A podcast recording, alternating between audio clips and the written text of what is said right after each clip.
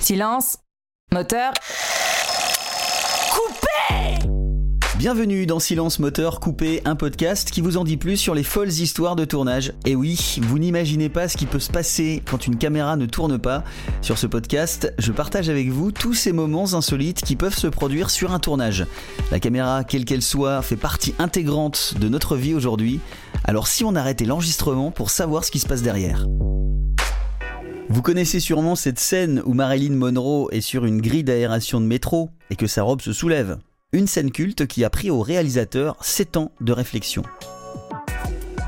Alors on va revenir dans la nuit du 14 au 15 septembre 1954 sur le plateau de tournage.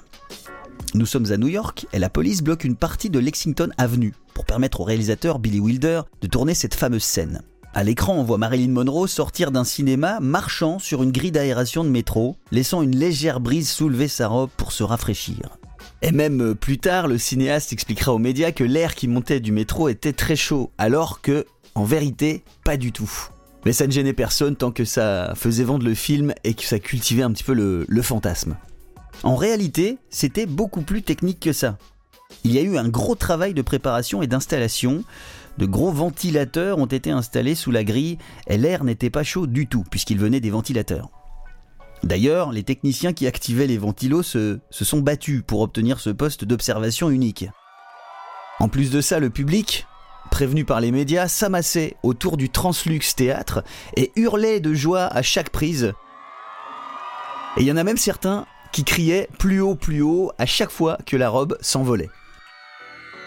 Et dans la foule se trouvait l'époux de Marilyn Monroe, la star de baseball Joe DiMaggio, un petit peu moins fan de la scène. À chaque fois que la robe s'envolait, il tournait la tête. Et selon le réalisateur, leur mariage était de toute façon une erreur. En rentrant à l'hôtel, Joe DiMaggio a fait une chose qu'il n'aurait jamais dû faire, il a frappé sa femme, et évidemment, Marilyn a immédiatement demandé le divorce le lendemain. Et cette scène culte qui a marqué des millions d'esprits a nécessité 5 heures de tournage et 15 prises.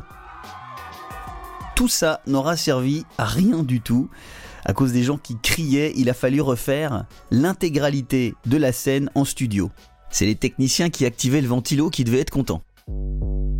J'espère que cet épisode vous a plu. Partagez-le si le cœur vous en dit, notez-le aussi. Hein. Retrouvez-moi sur l'Instagram Silence Moteur Coupé si vous voulez échanger. Vous venez d'écouter le dixième épisode de Silence Moteur Coupé, un podcast qui aime les anecdotes de tournage et les histoires improbables. On se retrouve tous les mercredis pour un nouveau numéro. C'était Jeff Diaz dans vos oreilles. Merci de votre écoute. Silence Moteur Coupé